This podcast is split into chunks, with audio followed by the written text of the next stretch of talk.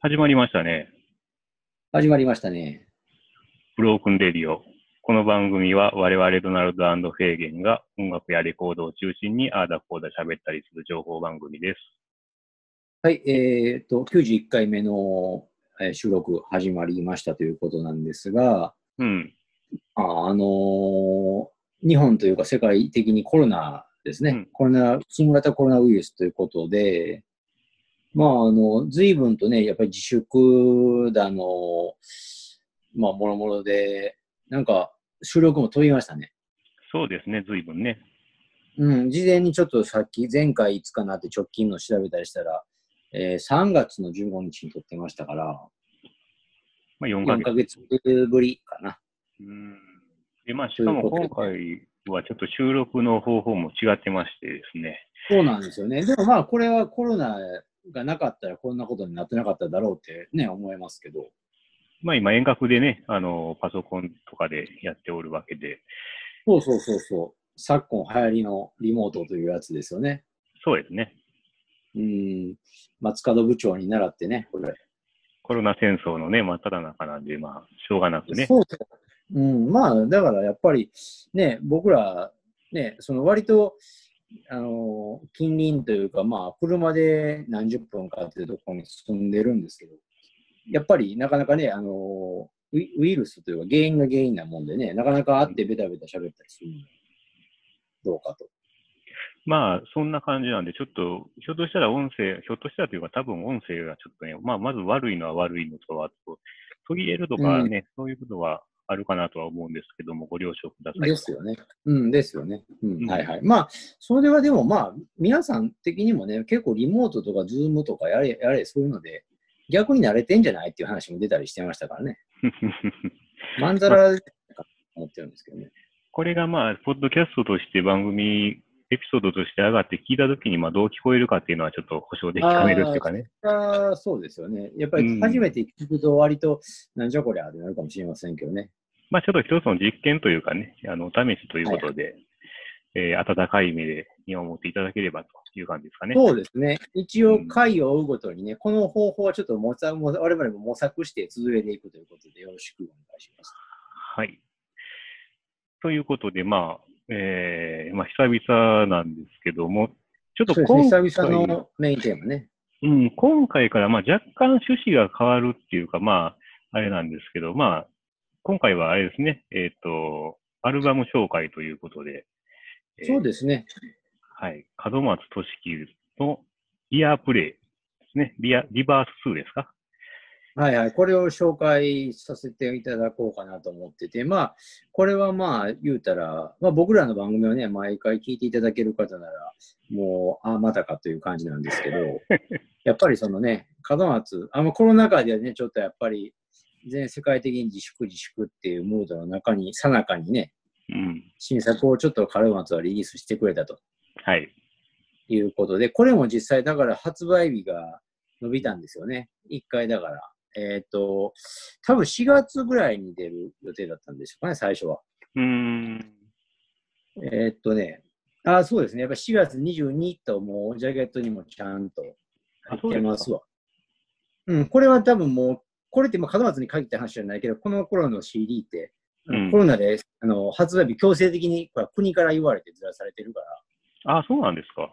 これはもう、だから、あの、ジャケットとか、あの、視界が間に合わないという、コスト的にまあ、もったいないということで、うーんこ。のままで行くよっていうことなんで。まあ、あの、実際には 5, 5月13日リリースなんですけど、ね。そうそうそうそうそう、5月の連休明けやなって僕もそれぐらいで思ってましたね。ちなみにまあ、同じ日には、あの、杉山清隆もね、オリジナルアルバムをリリースしてますけど、あああ、そうですか。きまあくし、くしかというか。くしくもね、なんかちょっと同世代というか、若干ね、同じ時代を歩んできた二人が同じ日に、やっぱり、あのーあーってなんかその、聞く方、あくまでリスナー側からとしたら、片方聞いてたらもう片方も聞いてそうな感じですよね。なんか多分事務所も一時期一緒だったんじゃないですかね。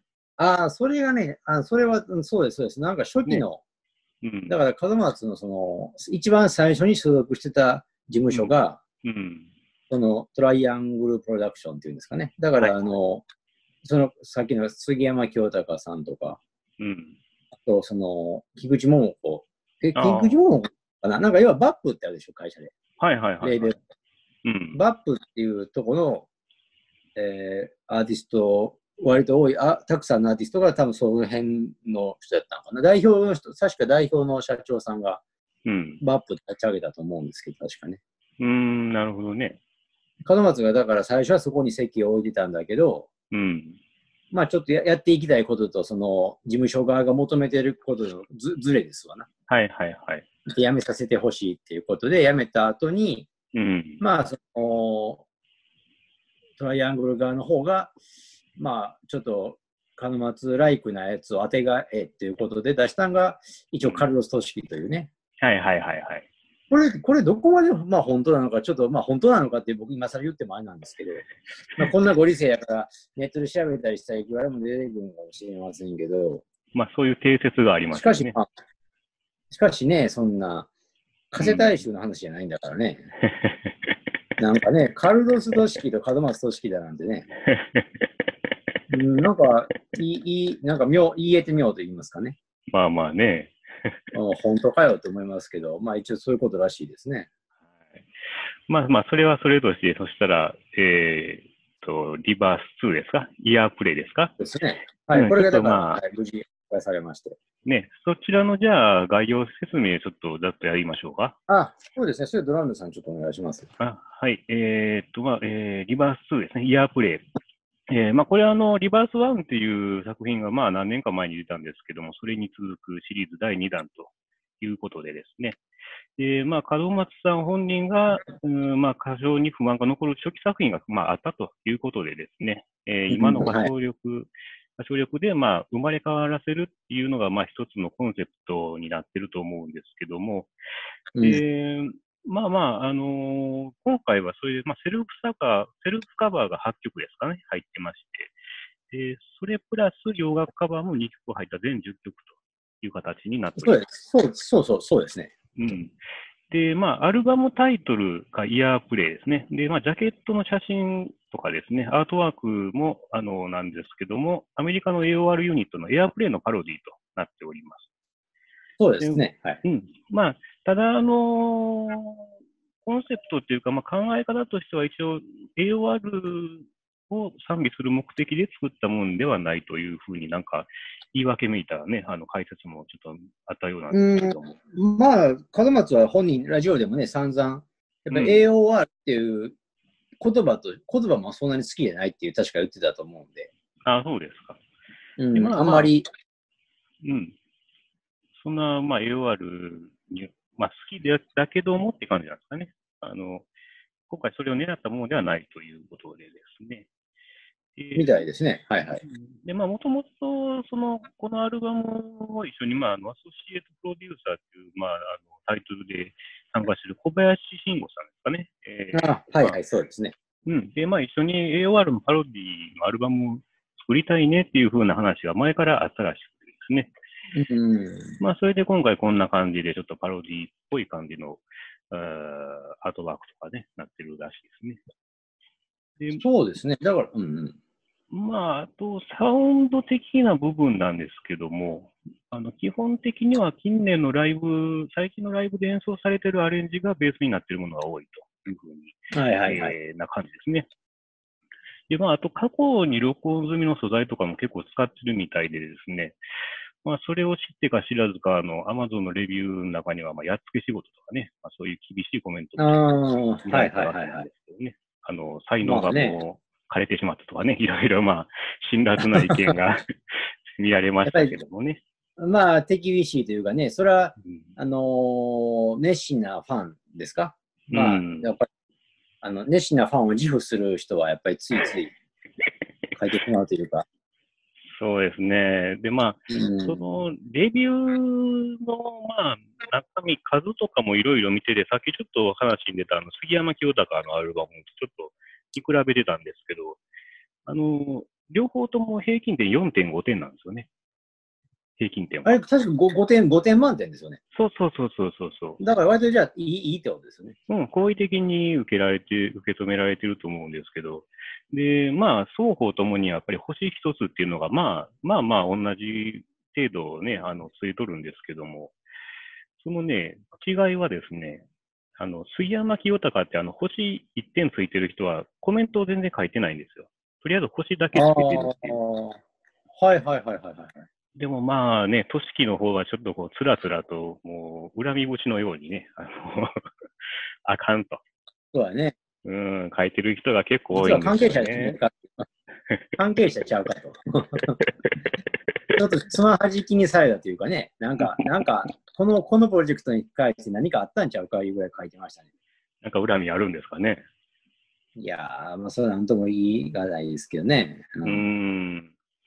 で、まあ、今回、一応、まあ、歌い直しと、まあ、トラックも作り直してるけど、基本的には、まあ、昔の作品のね、歌がちょっと甘かったっていうので、コンセプトでやってますけども、そうですね。今回でも、All is Vanity 以降の曲が3曲と、まあ、前回は1曲やったんですけど、増えてるんですよね。えー、っと、え、All is Vanity 以降じゃないよね。だから All is, All is Vanity 以前やね。以降以降、All is Vanity と Distance が、まあ、All is Vanity にああ入ってるところですかそうか、そうか、そうか。これはもう同じ時期やね。そうそうそう。ほんで、エンド・オブ・ザ・ナイトが、あの、その後ですか？リズムいや、これはね、ま、前、前す。です。これは89年なんでね。これはそうですか？なんかリズム。All is Vanity はは91年だから、うん2年違う。あ、そうですか。だから、今ちょっと曲目見てますけど、うん。うん、やっぱりそうやね。エンド・オブ・ザ・ナイトっていうのは89年。あの、Reasons for Thousand Lovers っていうやつのからだから。あ、あれの方が先でしたっけ ?All is Vanity より。そうそうそうそう、先ですね。ああ、そうですか。だからこの、この曲目の中で一番、えー後っていうのは All is Vanity ですね。うーん。最近っていうのはね。それまではもう全部80年代やね、だから。うん。まあ、もちろんカバーは見てますけど、はい。はいはい。まあ、ただあのね、有名な話っていうか、あの、門松は、オールイズバニティの時に、あのね、海外の、なんか、スタッフに歌うまいじゃねえかっていうふうに、ちょっとまあ褒められて、まあ、あ俺、これはうまいんやというかね、ちょっと自信を持ったっていうふうな話あるじゃないですか。はいはい、そうそうそうそうそうそう。っていうことは、オールイズバニティに入ってる曲は別に歌い直さなくてもいいんじゃねえのっていうふうにちょっと思ったりするんですけどね。えっ、とね、それがね、僕も今日ちょっとそのウィキペディアをね、うん改めて、あのまあ、あなたからリバース2のこと特に書い細かく書いてるからってちょっと投げられたんで、はいはい。読んでみたんですけど、確かにそこに、うんそのオールイズバニティの時のうん交流してた、あの海外の人からうん。歌がうまく言われたって書いてあるんですけど、はいはい。このこの話ってね、その、うん88年のあの、Before the Daylight ってあるじゃないですか。はいはいはい。あの時も角松ニューヨークに行って撮ったりしてるんですけど、うん。海外の人とね。うん、その時も同じようなことをね、述 べ述べてるんですよね。ああ。だから僕僕はじ実はだからその All Is Vanity のあの話は今日知ったんですけど、はいはい。角松がその、ちょっとじ歌にだ日本、日本じゃそんなに言われなかったのに、うん、海外で、海外の人から歌うまいって言われて、言われて自信になったっていう話を88年の頃からかなとか、うまあ僕は思ってて、その話を総合するとね。確かにね、前もそんなこと言ってましたね。うん、だから、あのーまあその辺ってさ、その、ふわっとしてるというか、あのーまあねうん、まあ調べ出すとキーはない話ではあるんですけど、まあどっちにせよ言われてるんじゃないかなと、海外。海外の人から歌うまいっていいやんって言われてるのは間違いないから。そうそう。で、まあ、で、ねうん、年代的にもまあ、あのーあれかなと。で時期的に仮にまあ、ビフォーザデイライトの時だったとしても、まあね、もうそれ以降はじゃあ自信持ってるはずですもんね。うん。まあ自信持ってるにしても、それでももう、言うても軽く30年ぐらい経ってるわけでしょ。まあね。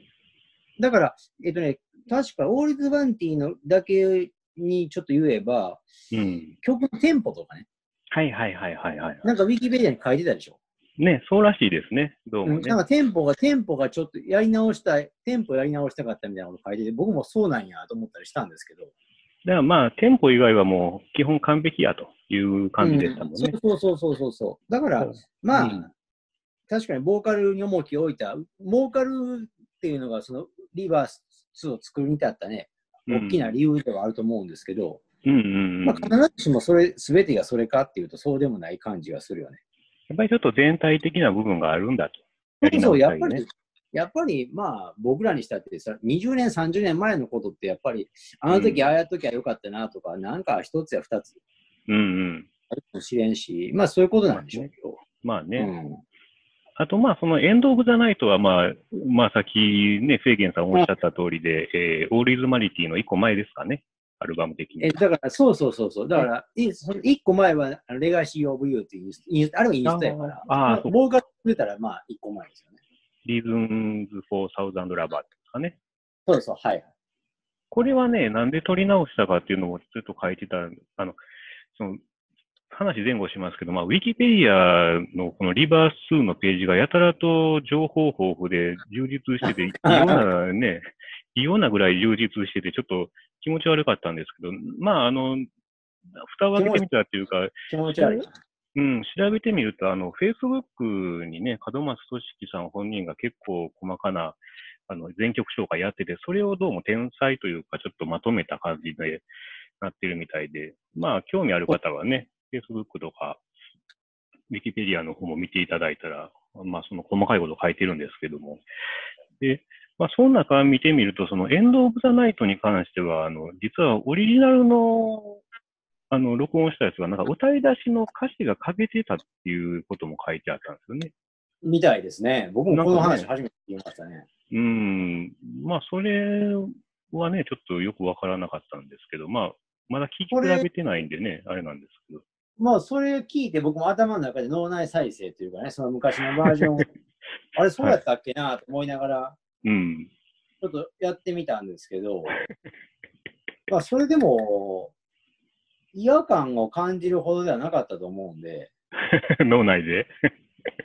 まあ、脳内っていう頭で大体、やっぱりかなり昔には繰り返し聞いてたから、ああ、もう入っとると、頭に。あのーあれ白い、白いカーテンよっていうほら歌詞そうでしょ？確 か。ちょっと、私はちょっとその辺未熟なんで、あの、わからないですけど。おーおーでもこれ今、その歌詞カードもね、エンドオブナイトのとこ見てますけど、うん。これも白いカーテンよから始まってるから。だからあれでしょ、それでちょっとリバースあ2の方をちょっと今回じゃあもう一回見てみて、聞き直してみたんやけど、うん。この松の言うその最初の歌詞の部分が切れてたっていうのは、うん。あの、いわゆる一つのあれフェイクじゃないんですかね。あの、ほら僕ら、要はちゃちゃ、ちゃちゃかして言ってるじゃないですか、フェイク、はいフェイクって。はいはい。そういうちょっとあの、歌い出す前のちょっとした語りというか、英語の。ああ。そういうのも込みで、だから門松は当時から入れたかったのかな。語りとかがちょっと足りてなかったとか？そういうことだと思うんです。だから白いからで始まるんだったら、前のリーズンズの分もちゃんと入ってることは入ってたと思います。うーん。それかまあ、だから、うん、だからちょっと、まあね、まあう、んこれはでも門松がオープンにしないと、この話はね、完全に一般のリスナーには分からない話やからね。ああ。まあウィキペディアウィキペディアにもそう書いてたでしょ。なんかそあの、あこれはほんまに初めて言うけどみたいな感じで。うん。この辺はだからまあね、ファンの方でもうすでに音源をお持ちの方は両方聞き比べるのも一つ面白いっちゃああ、面白いです。よ。うんそうそう、それが面白いですよね。うん。で、まあ、サウンド的に僕は結構ね、気に入ってる部分が多々あるんですけど、はいまはあ、うん、あのーなんまあ、一一つはね、コーラスなんですよ、僕好きなのが。女性コーラスがね。はいはいいはいはい。あのーこれもね、ちょっと Amazon レビューでは、あのー門松の歌を上上書きしてるようで邪魔だというふうなうんコメントとかね、AI ボイスとかいろいろ書かれてましたけど、ああ、まあ見てますね。はいはい。うん、多分ね、うんまあ、これ女性ボーカル、あの、コーラスをね、結構重ねてると思うんですよ。あの、同じ人の、同じ音,、うん、音程のやつで、あの、まあ、ダブルトラックとか言うんですけど、まあ、それで分厚くしてるっていうのもあると思うんですけど、僕は、あの、ちょっと人工的なコーラス結構好きなんですよ。あだからね、ままああ、あれを、あ。片片言っぽいっていうかね、極端に言ったらね。まあまあまあまあ、なんかね、ちょっと機械っぽい感じがしてね、うん、はいはいはいはい。まあ、あのー、機械っぽいか。なるほどな。うん。おーまあ、いや、まあ、そう聞こえると思うんですけどね。はいはいはいはい。あれはまあ、同じ人が同じ音程で歌って重ねたら、まあ、結構あんな感じになるんですよね。はいはい。まあ、それが結構ね、不評だったのがね、なんか、まあ、人の取り方ですわね。好き嫌いがやっぱあるから、難しいやっぱところですわりね。あるでしょうね。うんうん特にあの、 Take It Away とかはね、あの、目立つとは思うんですよ。もうイントロから結構ああはいはい、そうですね。ううんん。あれいいと思うんですけどね。あの曲なんかは、ほら、オリジナルバージョンが Touch Go でしょ？うん。で、あの頃って割とその、まあ、あ、 Take It Away って、ぼう、えーっと、ななんて言ったらいいのかな。結構洋楽テイストなかあのコーラスだったと思うんですよね。はいはいはいはい。だからそれにもうどっぷりハマっている人からしたら、やっぱり今回のバージョンはあれって思うのはまあね、確かにわからんでもないですけどね。まあ、ちょっとオリジナルは軽やかなアレンジやったのが、結構ずっしりとね、あの、ヘビーになってますんでね。やっぱテンポもちょっと落とし目でね。そうそうそうそう。で、リズムうんパターンも全体的にねそれる話やし。うん。パターンもちょっと溜めた感じの、ね、ドラムのパターンなんで。そうそうそうそう。やっぱりその、その辺がね、だからあの、まあ僕せっかくだからこうやって今回話すから、うあん。のリバース1、1があるじゃん、1。あ、はいはいはい。1もね、1のそのちょっとその曲目とかも今見てるんですけど、うん。うん、まあ確かにあれかな、あの、批判、今回のリバース2ってその批判的なこと書いてる人って、うん。やっぱり1が良かったのにっていうのつなんかつけがちじゃない？そんなこと、そんなことないかな？そうですかな。なんか1が、1が、あれ、1はかっこよかったのに2はみたいな。文体ちょっとみみ印象、僕の印象としてね。うん。まあそうかなと思って、確かに1は1ですごい良かったんですけど、うん。あれかな、1も僕、この、僕らこの番組で喋ってましたっけ？いやー、記憶にないです喋ってない、ね喋。ってないかな。一応、もうこれもね、割とあれですよ。最近じゃない、まあそんな前じゃないだろうと思ったら、でも割と前、8年前ですよ。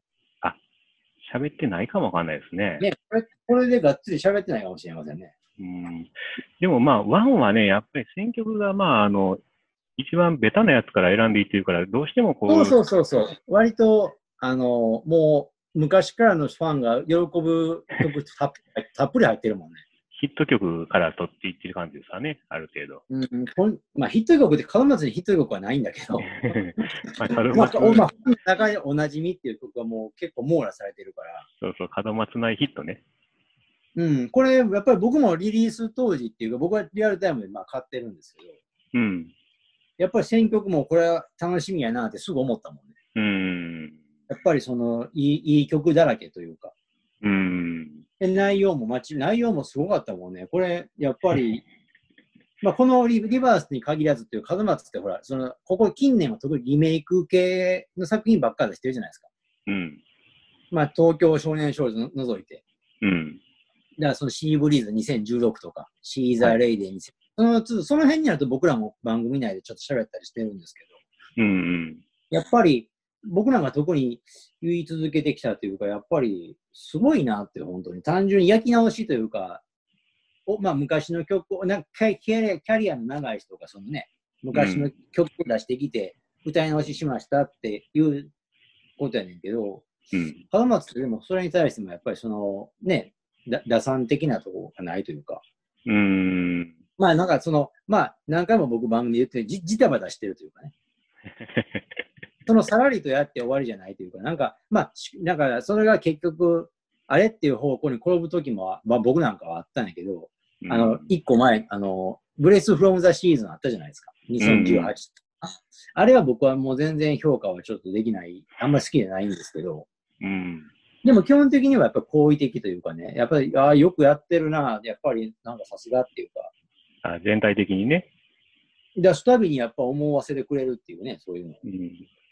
まあ、今回の作品ではあれですな、あの、カバー曲2曲入ってるじゃないですか。入ってます、入ってます。はい、で、レースフロムザシーズンでやっぱりあかんかった、ね、制限さんであかんかった一つに、あの、ナイトインニューヨークのカバーがこう入ってた。ああ、そうやね、打足感がすごかったんだよね。今回、今回どうですか？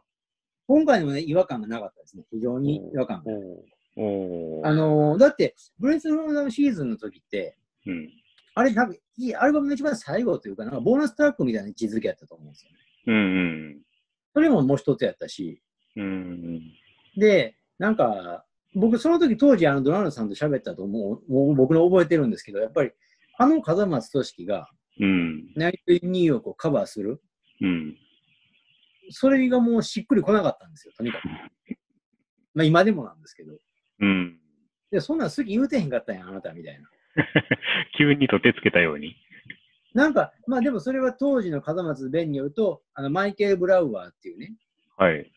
あのミックスした人が、うん。あの要はガール・イン・ザ・ボックスとかをやった人ですよ、当時。ああ、はいはいはい。その人の、その人のいい仕事の中にそのナイト・ニューヨークもあったみたいなんですよ。うーん。だから門松からしたら、まあ当然リアルタイムで交流もしてたし、うん。あの当然ナイト・ニューヨークがマイケル・ブラウアーでやってるっての知ってたから、うんだから取り上げたって言ってたけど、それでもうん門松とはなんか水と油って感じしたじゃない？まあね。そんな気がするというかね。うん。違和感ありありで、どうなんねやろうと思って聞いて、実際聞いても、しかも女の人と一緒に歌ってるっていうんだけど、うんその必然性はあんまり感じられないというか、ただのなんかもうなぞるような単調なカバーだったっていう。まあ、やっぱりテイストがちょっと合ってないですもんね。うん、カバン、まあ、そうだね、カバ松がやるっていうのに、ちょっとどうしても、なんかう、ん。うん、印象を拭いきれないというかね。あの曲といいね、エルボーボーンズ自体やっぱ門松と合うかってなると、あんまりね、どうかなっていうかね。そうそうそうそう。だから、門松だ、あの当時ね、僕だから、ちょっとほら、エルボーボーンズってクラブヒッツやったやんか、あれ。まあまあそうですね。だから、門松ってそういう意味では、まあ、あ乗っかってんのかと、今、そういうのに、かあいつ、こいつも、門松もね。う。ん、まあな、まあ。まあ、、ロケは出さへんけども、そういう今、クラブで受けそうなやつもカバーさせてもらいましたっていう、乗っかってんのかな、この人とか、ちょっと思ったりね。でもあれはまあほぼクラシックなんでね、まああれでしょうまあまあ、そうなんですけどね。今回はまあ確かにね、合ってるっちゃ合ってるんですうん。今回の2曲に関しては、まずその、あの、エアプレイのカバーの、だからあれですよね、フラインオールライト、うん、オールナイト。うん。これと、あと、その、キャントハイドラブっていうのは、これも、その、うんデビッド・フォスターですよね、エアプレイの。はいはい。がやってるやつを、ただ、せしかもいろんな人が、まあ、歌ってるバージョン、アース・インド・ワンド・ファイヤーがやってるのが一番有名っぽいんですけど、うんうん僕そっちの方のバージョン実はちょっと知らなくて、うん。ああ。たまたま僕が持ってたその、えー、レコード、うん。何やっけな、えっ、と、リリオン・ノワービックや。リオン・ノワービックって人がやったバージョンを下敷きに今回門松やったって書いてあるんですけど、そうですね。だから僕それをやっぱり家で持ってるから聞き直して、うん。ちょっ。とインスタグラムに上げたりしとったんですけど、前、ずいぶん前に。はいはいはい。うんまあ見事にはまったというか。これはだからエアプレイの2人とも参加してるんですよね。そうそうそうそう。そのその当時のそのニオン・ノワビックがその、そのカキャント・ハイド・ラブが入ってるアルバムも、もえー、ジェイ・グレイドンがプロデュースしてるんです。ああ、そういうことですね。もう片方、エアプレイの片割れの方ね。一応、だからまあ、このイヤープレイっていうタイトルとかの、まあ、パロディだけじゃなくて、そういうところも引っ掛けてるよというまあだから面目役所と言いますか、その、一応だから入れました的なんで、うん。僕と、僕なんかはその、やっぱり非常に満足というか、あのやっぱり門松ってその、そうやね、カバー、カバー曲ってライブではよくカバーしてるんかもしれんけど、うん。カバー曲ってあんまりちゃんとオフィシャルで録音しなかったっぽいから、はいはいはいはい。こういうルーツが見えるやつやってくれるっていうのは非常に嬉しいんですよね。うーん。まあ、ドラムさんちょっとその辺はあれでしょ。だから僕は前、雑談の中で言ったと思うんですけど、この、うん。えーエアプレイ、うん。ジャケットもやっ、まあ、パロディしたから、はいはい。ななんだったらこのエアプレイのアルバムを丸々やってくれてもよかったって僕言ったら、あなたちょっと結構、それはちょっとって感じだったもんね。まあ、僕は、まあ、エアプレイそんな好きじゃないんそうエ。アプレイが好きじゃない。その辺でまあ、やっぱり好みは分かれますよね。だからまあ AOR のね、結構代表的なアーティストなんですけど、やっぱりちょっと AOR って言ってもいろんなテイストはあるんでね。そうそうそうそう、AOR といってもね、やっぱりうん広い。まあ、その辺は好き好き、好き嫌い分かれるとは思うんですけど、まあ、アルバム全体としてはリバース2はまあ成功しとると。うん、大成功してるんじゃない？うん、そうやね。まあ、割と大成功しているし、実際繰り返し聞けます。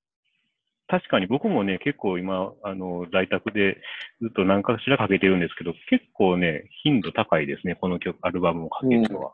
なんか、あの、例えばす、まあ変な話ね、ちょっと先週、先先週と京都、うん。あの僕、日曜日ね、日曜日ごとにちょっと実はね、あの、ちょっと掃除してるんですよ、部屋部屋を。おうい家家をね。はいはい。普段、普段しないようなあのところを。うん。まあこれを機にというか、なんか、あまあまあ、の、ま、ま、窓のそのサッシとかをね、うん。サッシの溝とかを歯ブラシでや やったりとかね。ききれいにやってるんですね。なんかね、やっぱりあの、今まで家、家、まあ、あの、立って一回もしたことなかったので、やっぱりあの、なんか、溝、溝を覗くと、その、ほっこりが溜まってるわけですよ。はいはいはいはい。や砂っぱしてとかね。ないなと思いながらも、なかなかついついしないじゃないですか。うんうんうんで、もむきってやろう思って、先週からやってて、今週も。その時の BGM がまあこれやったんですけどね。うん。延々ね。うん、なんか手も手も進みますね、やっぱり。あ あっという間にね。こういうのも進むだと。おすすめやと。まあ、それは冗談としても、まあでも、なんせ、あのー流れるように聞けるというか、うんうんうんうん、だから僕はその、さっきあのドラマさんが言ったアマゾンの多分トップレビューにいつも上がってるそのボロクソに言ってるな人とか、なんか、なまあまあこういう、この人この人がなんでそのトップに来んねんっていうのそれはそれで問題はちょっとあると思ってるんですけど、その辺はまあ言い出すときに、要は仕組みとして分からへんから置いておくんですけど、うん。うん。うん、これでも本当にね、門松で例えばうん。聞いてみたい、今シティポップとかちょっと注目もされとると。うん。何ですかと。うんうん。これはでもほんまに昔のその Sea Sea Breeze、 Weekend Fly to the Sun とかね。うん。まあ、まあアナログユーザーからは割とそっちの方初期がもてはやされてるじゃないですか。うん割と After 5 Clash とかね。いや、それ、今はそれじゃないな、進めるのはと。やっぱり冗談抜きで、まあこれかなっていう。本気でね。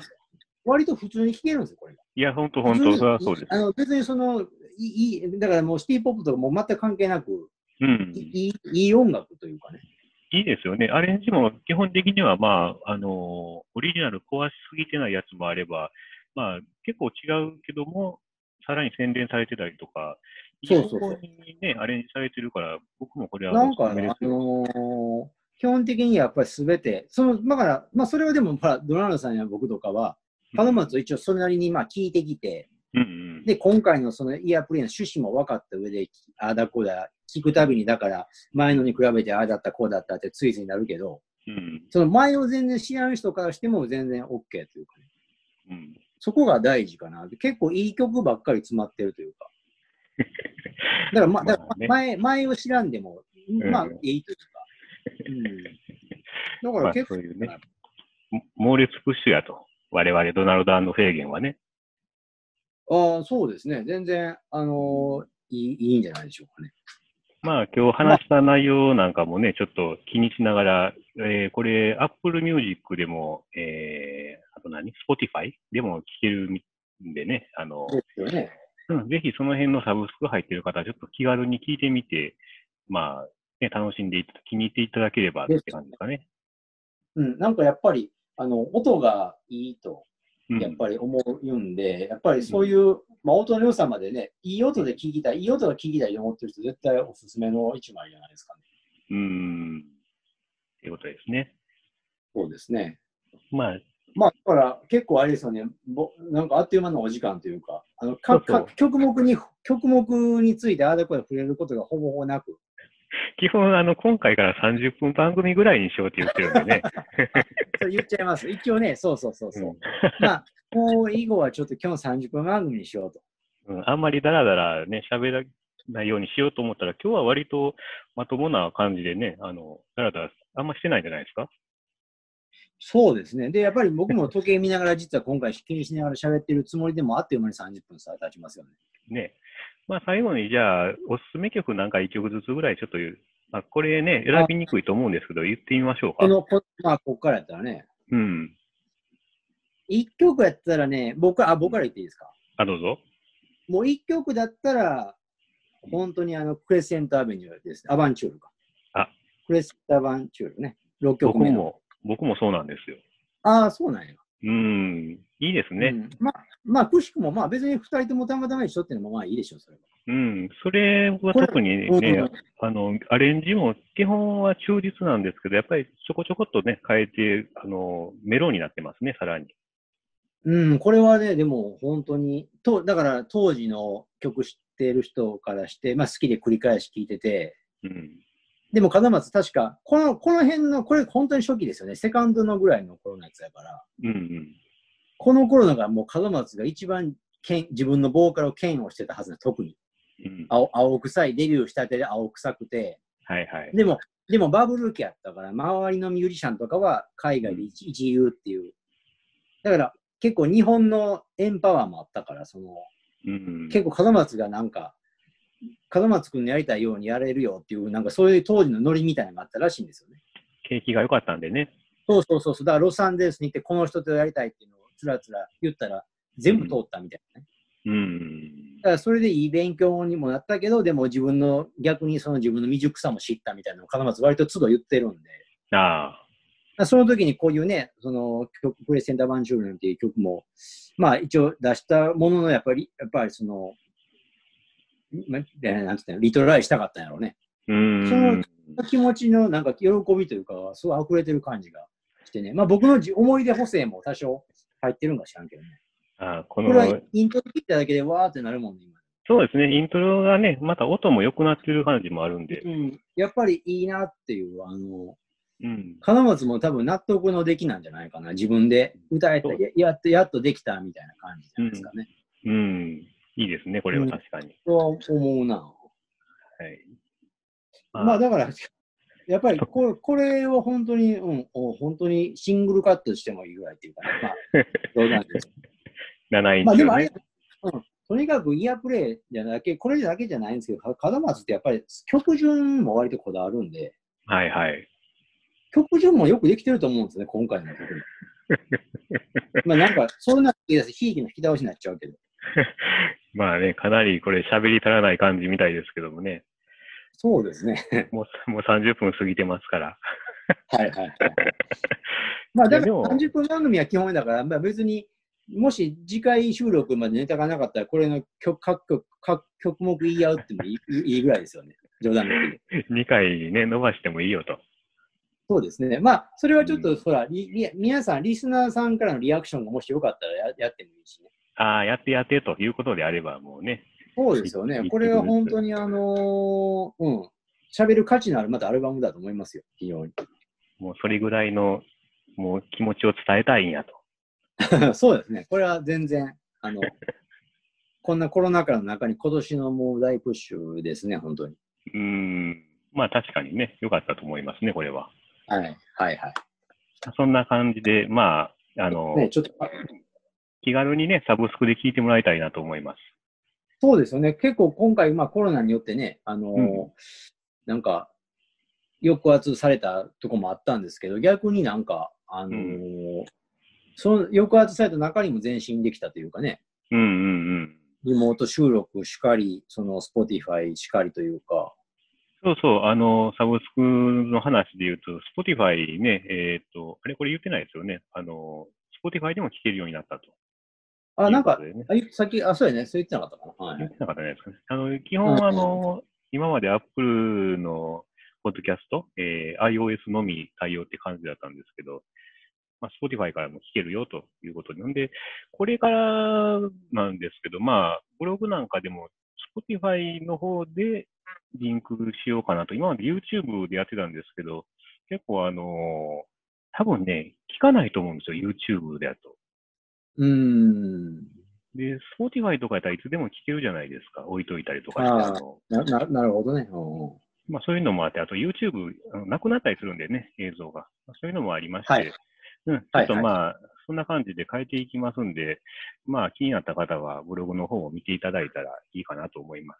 そうですよね。だから、まあ、あのこのままの流れで、まあ一応その業務連絡という話になってるんですけどね。まあ、うん。私、フェインだけになるんですけど、インスタグラムの方なんかも、やっぱり、まあ、当然、まめに更新してますし、うん。えっ、と、スポティファイというかね、ハッシュタグとかも、まあ、つけたりしてね、うんうん。まあ、多少なりとも、その、あの、聞いてもらえるような環境づくりというか、そうですね。まあちょっと、はい、思ってますので。今後、一層、あの、いい音楽とかを、まあ、お届けしようと、ご紹介しようっていう感じでね。まあ、ざっくり言っちゃうとね、これからのブロックネディオは、より音楽に特化した番組になるよと。そうそうそう。でまあ、まあたまにそういうはね、うん、たまには雑談もするかもしれないですけどね。まあ、もう基本芸能ネタはもううんざりです。そうそうそう。まあ、そんな感じで。テうんレビも見てないし、ね、ああ、まあまあね本当。に見てない。うん、うん見てない、見てない。じゃあ、まあまあ、えー業務連絡ということで、えー、ツイッターやっておりますと。えーはいアカウント名が全部小文字で、ブロークンレディオアンダーバー JP となってますので、フォロー、リプライと、えーあと、まあ、えーリクエストとお願いします。で、あと、まあ、フェイゲンの方、先ほども言いましたけど、えーインスタグラムでレコードジャケットを中心に、まあ、基本1日1枚ですね、上げてますので、そこに、まあ、まあ、当然、ロークンレディをアップした際には番外編ということで上げてますし、追っかけていただいたらと思います。はい。まあ、ちょっとね、あの、随分そうですね、ブランク長くなりましたけど、これからはまあ、まめにね、もう、ちゃんと番組出せるようにしていけると思いますんで、そうですね。はい、まあ、皆様よろしくお願いしますということで、はい、ドナルドでした。フェイゲンでした。